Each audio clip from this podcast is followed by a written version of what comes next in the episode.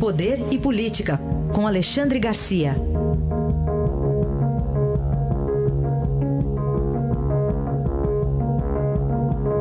Alexandre, bom dia. Bom dia, Raíssa. Bom dia, Carolina. Bom dia.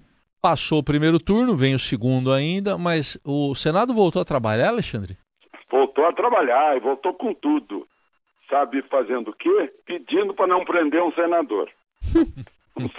um senador condenado, com ordem de prisão dada pela Suprema Corte, pela primeira turma, Alexandre, o ministro Alexandre de Moraes, mandou prender. Ele já está com essa, com essa voz de prisão, com essa ordem de prisão há algum tempo. É que ele não foi preso ainda, porque candidato não pode ser preso 15 dias antes da eleição, e ele era candidato a governador. Eu disse era, porque como ele é ficha suja, o Tribunal Eleitoral uh, uh, não deu registro para ele. Né? E, mas aí ele não podia ser preso porque é eleitor. Às 5 horas da tarde de ontem passou esse prazo, né? aliás, segunda-feira. E aí o Senado está preocupado. Agora ele vai ser preso, porque ele está condenado a quatro anos e meio. Ele pegou um milhão e meio do, do, do Banco da Amazônia, né? é, para comprar, para renovar a frota de ônibus dele. E ele renovou a frota de ônibus comprando ônibus usado, com nota fiscal de ônibus novo, e embolsou, segundo a Justiça, 525 mil reais do Banco da Amazônia, que era para ônibus. Isso fez essa, essa pessoa, esse senador que representa o, o Rondônia, é do PDT. E agora o Senado está preocupado, não, não, não pode ser preso. E só que, pelo tamanho da pena, ele só vai dormir na prisão. Então vai ser mais um lá no Congresso que dorme na prisão e vem dar expediente. É bem o quadro contra o qual o eleitor em geral votou nesse domingo passado. Né? Contra esse tipo de gente que foi para cargo público né? para usar o mandato. Por isso o eleitor fez essa grande renovação no domingo, grande e bem-vinda renovação. O Alexandre, a gente estava falando mais cedo sobre o climão no PSDB ontem, mas foi o dia de muita, muitos partidos decidirem que lado ia ficar do muro, muitos ficaram em cima. O que você tem a dizer sobre essas decisões? Pois é, eu queria dizer que é uma arrogância dos partidos achar que eles mandam no voto daqueles que deram voto para o seu candidato. Né?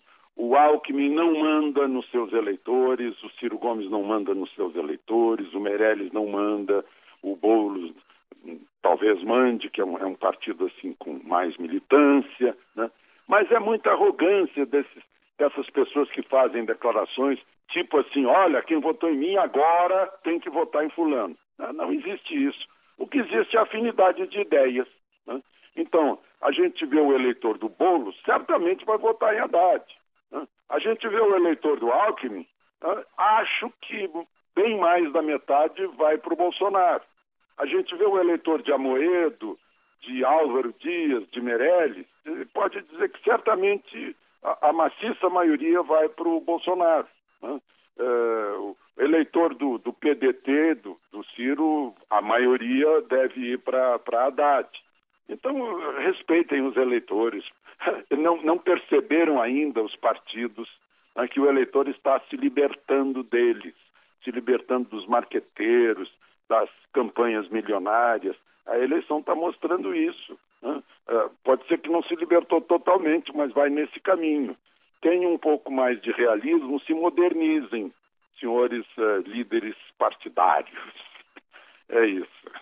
O Alexandre, ontem a nossa colega aqui, a Sônia Raci, veiculou na coluna dela na, no Estadão e aqui na Rádio Dourado também, um pouquinho antes de você, uma informação sobre o, o grande eleitor do domingo, um tal de WhatsApp. O que, que você tem a dizer sobre isso? Pois é, ela, ela é, citou aí o Maurício Moura, que é um analista, né? É, eu acho que é verdade, sim. O WhatsApp são as redes sociais do modo geral. Né? Uh, pode, ter, pode ter sido, vou falar do Bolsonaro, que foi o, o, vencedor do primeiro turno, pode ter sido tudo isso, né? pode ter sido até a facada, mas também tem outra coisa, né? que é preciso reconhecer que os opositores a Bolsonaro, nos meios de informação, nos meios intelectuais e artísticos, o puseram no centro de todas as atenções nos últimos dois meses. Ele foi o sujeito de quase todas as frases na boca de jornalistas, na, nos escritos de jornalistas, na boca de analistas, de artistas e até nos debates a que ele não pôde comparecer. Foi o nome mais falado e mais escrito na campanha, portanto, o mais lembrado, transformado em mais importante. Tanto que esteve omnipresente, mesmo confinado no hospital em casa. Tem esse aspecto também, não sei se foi por ingenuidade dos opositores ou o quê, mas só falaram nele, né? Ah, e aí depois devem ter se surpreendido que tudo que falaram não adiantou nada, porque, como eu estou dizendo, as pessoas estão pensando sozinhas e tem a força que a Sônia, de que a Sônia Raci falou, do WhatsApp e das redes sociais. Análise de Alexandre Garcia, que amanhã estará de volta ao Jornal Eldorado. Obrigado, até amanhã. Até amanhã.